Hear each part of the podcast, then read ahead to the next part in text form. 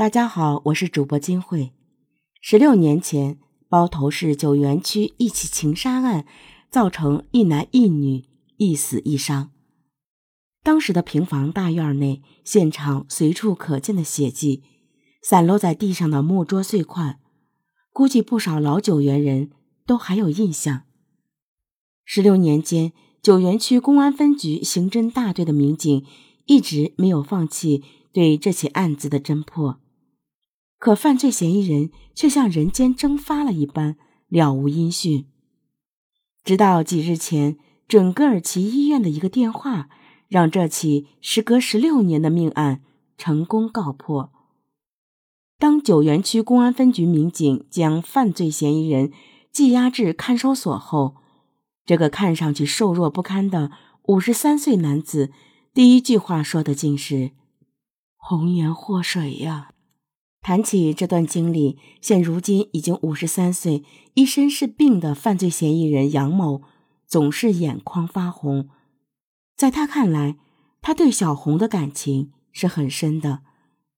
虽然相识时小红已是有夫之妇，那一年杨某到准格尔旗打工，与小红相识。用杨某自己的话来讲，他对小红是一见钟情。相识后。两人经常通过各种渠道来往。小红的丈夫经常出差不在家，两人不但电话、短信频繁，而且还时不时一起逛街吃饭。没多久，两人开始同居。在一起时，杨某总是会劝小红离婚，希望他俩能够组建一个新的家庭。几年后，小红真的离开了丈夫，与杨某一同从准格尔旗来到包头。开始了正式租房同居的日子。起初的生活，两人白天一同打工赚钱，夜晚逛逛夜市，一起吃饭聊天。可没过多久，小红便厌倦了整日打工赚生活的日子，埋怨杨某没能力赚钱养家。一九九九年的一天，杨某因涉嫌盗窃被依法拘役六个月。据他自己说，之所以盗窃，是为了有钱。给小红买件东西，只可惜东西没买到，自己还被送进了监狱。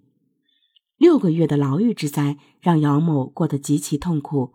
出狱后，他第一件事便是寻找小红。可当他回到两人一起租住的房子时，却发现早已人去楼空。辗转多日，杨某终于找到了小红的居所，上前敲门，家里没人。于是他在门外守候着，想要给归来的小红一个惊喜，可没想到却看见小红和另一个中年男子勾肩搭背从远处走来。这时杨某才知道，原来在他入狱的这段日子里，小红和曾经的一个房东的儿子白某相好了。而当小红再见杨某时，没有了甜蜜，没有了温暖。只剩下冷嘲热讽与驱赶。杨某并不甘心，对小红开始了无止境的纠缠，不论白天晚上，打电话上门。他一边不愿意相信小红的背叛，一边又亲眼看着小红和白某开始了同居生活。不久后，杨某患上了腹膜炎，不能再干重活，经常咳嗽，甚至哮喘。一个人待在家里，没有经济来源，可还是幻想把小红再抢过来。就在这屡次尝试、屡次失败后，杨某终于还是死心了。两千年下半年的一天，杨某又一次找到了小红。那次本打算最后见他一次，跟他要点钱，谁知他骂得很难听。我说：“哪怕给我买张车票也行，我就是想回老家去。”可是他不答应，我一直忍着。当时就我俩在他的院子里，后来我自己进屋了，我看见他拿手机打了电话，我知道是给那奸夫打的。谈到当时的情景，杨某仍有些激动。也就是在那一天的下午，一个冲动改变了三个人的命运。据杨某自己回忆，打完电话后，小红独自站在院子里等着白某。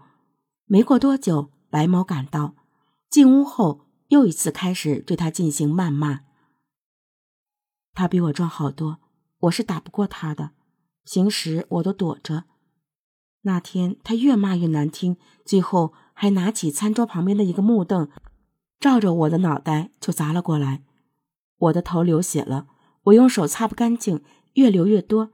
他还在骂，还在不停的骂。我看到有把水果刀，就拿起水果刀，一刀扎到了他的胸口。他倒在地上，我又一刀扎到了他的腹部。小红站在院门口。我跑过去给了他一刀，之后就跑了。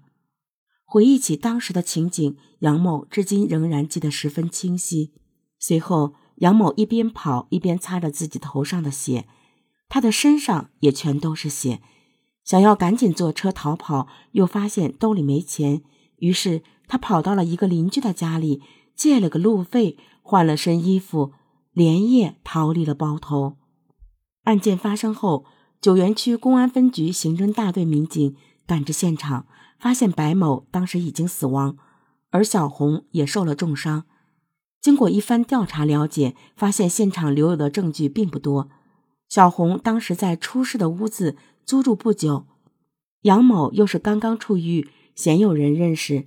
在线索匮乏的情况下，民警们没日没夜地进行调查走访，终于。发现了杨某的身份与可疑的情况，将其锁定为第一犯罪嫌疑人。可杨某却像是人间蒸发了一样，再无任何亲人朋友知道他的下落，就连他唯一的养父也称已经很多年没有他的消息了。杨某的情况比较特殊，在他很小的时候就被亲生父母过继给了一个孤寡老头，那老头后来精神也不太好。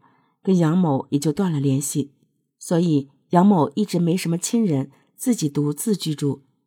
在和小红有了关系以后，他们离开了家乡，和朋友们也都断了联系。所以在当时看来，寻找孤身一人逃走的杨某像是大海捞针一般。刑侦三中队高警官告诉记者：“可即便如此，从案件发生的那天开始，这个案件一直挂在办案民警的头上。”即便九原区公安分局的刑侦队伍已经换了好几拨人，可对于这起案件的侦查，对于杨某的抓捕，一直没有放弃过。直到十六年后，也就是二零一六年四月七日，杨某在准格尔旗卫生院看病时，被识破了身份。九原区公安分局刑侦三中队民警在得到消息的第一时间，连夜赶至当地，将犯罪嫌疑人杨某。带回了包头，这起沉寂了十六年的案件终于告破，民警们心里的大石头也终于放下。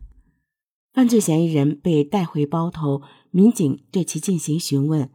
杨某看上去异常轻松，他仿佛解脱一般，长出一口气说：“也踏实了，我终于能够好好看病了。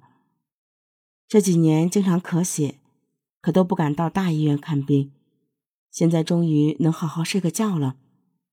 原来杨某当日从包头直接逃跑到了陕西的一个村子里，隐姓埋名，并办了假的身份证，租房打工，整日活得不见天日。